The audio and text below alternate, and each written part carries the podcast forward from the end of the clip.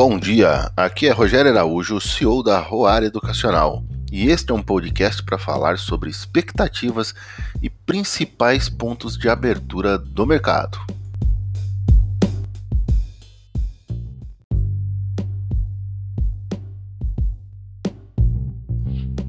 Para o dia de hoje, o que primeira coisa que vai acontecer aí, que todo mundo está de olho, o mercado todo está de olho, Fux Pacheco, Lira, Aras, Humberto Martins e Ana Reis, STO, TCU, STJ, é, PGR, presidente da Câmara, do Senado, do STF, todo mundo se reúne para discutir tudo.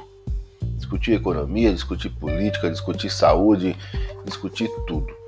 Incerteza fiscal, incerteza sanitária e agora incerteza criminal sobre o Brasil. Por que criminal? Um órgão muito respeitado, OCDE, se não me engano, abriu um processo dizendo que o Brasil é um país que incentiva o crime. É a primeira vez que esse órgão abre uma coisa dessa no mundo contra um país membro. Novidade? Para eles, sim. O Bolsonaro, ontem na sua live, não falou da morte do Major Olímpio, na live dele, de todas as quintas-feiras, porque eu acho que ele não sabia. Né? Ele não tinha conhecimento da morte do senador Major Olímpio.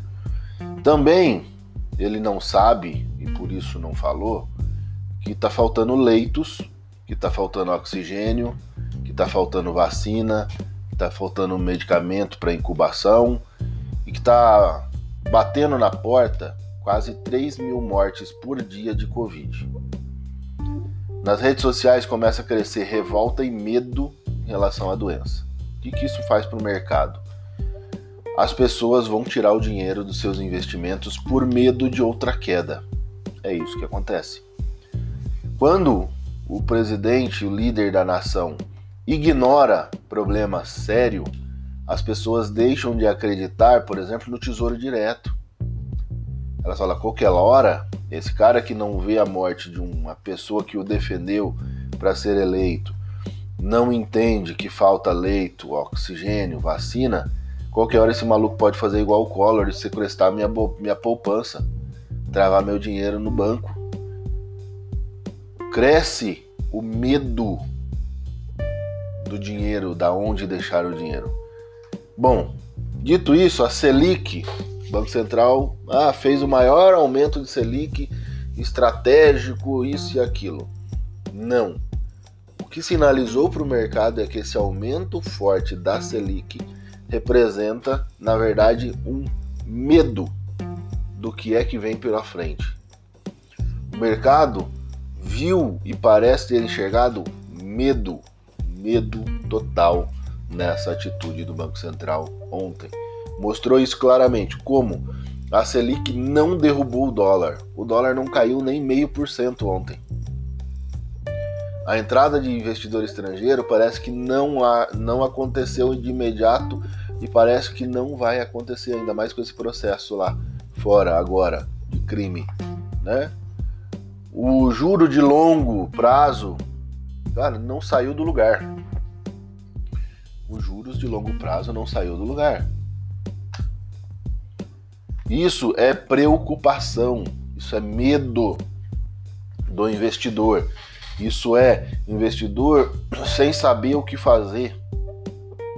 E aí ele se agarra na única coisa que tem: juros para agora, juros para frente, juros para longo prazo, eu não posso perder para a inflação, porque a inflação está explodindo mais de 20% no IGPM e vai vir para o IPCA logo logo.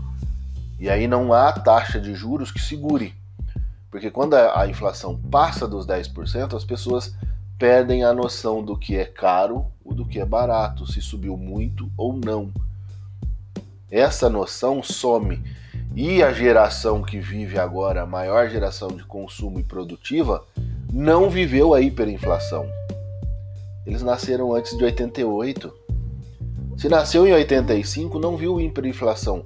Porque ele fez 5 anos e aí já não tinha mais hiperinflação, né? É, é, quando ele tinha 9 anos, em 94, veio o plano real, veio o real, a moeda real.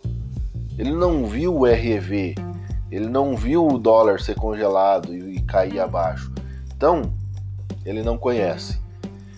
Banco Central faz três leilões hoje, 10 e 15, 2,15 bi, 800 milhões de swap às 11h30 e pode ter uma compromissada aí de até 4 bi ao meio-dia.